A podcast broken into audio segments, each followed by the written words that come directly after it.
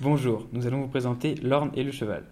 Comme le veut sa réputation, l'Orne possède une place importante dans le monde du cheval. En effet, le cheval fait partie à part entière de l'image de l'Orne par ses haras, ses centres équestres et ses élevages. En Basse-Normandie, on compte une multitude de haras, mais aussi et surtout deux haras nationaux, le haras du Pin et le haras de Saint-Lô. La différence entre un haras et un haras national est qu'un haras national appartient à l'État, et donc le lieu en lui-même aussi, ce qui permet aux, haras nationaux de se situer dans des lieux d'exception avec de somptueuses bâtisses. Le haras du Pin que nous avons été visiter est par exemple surnommé le Versailles du cheval, tant ses bâtiments sont impressionnants et ses alentours magnifiques.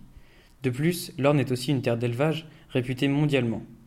Ce département est spécialisé dans l'élevage de chevaux de course, plus précisément de trotteurs. Il représente 80% de l'élevage de chevaux de l'Orne. On compte aussi plus de 300 étalons, ce qui en fait le premier département de France à ce niveau. Les chevaux élevés dans l'Orne se vendent très bien dans le monde par la qualité de sa réputation.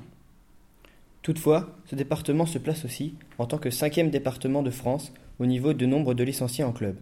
Toute cette organisation autour du cheval a permis de créer plus de 2000 emplois. Sa réputation mondiale a permis à la Basse-Normandie d'accueillir les Jeux équestres mondiaux pour la première fois en France en 2014. Mais revenons-en à l'Orne, qui accueille deux épreuves du concours complet des GM 2014. Le concours complet est un regroupement de trois épreuves, le dressage, le cross et le saut d'obstacle.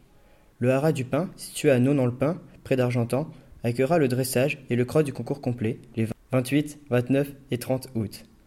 C'est ainsi que nous vous laissons, et peut-être que nous nous recroiserons durant les Jeux équestres mondiaux 2014.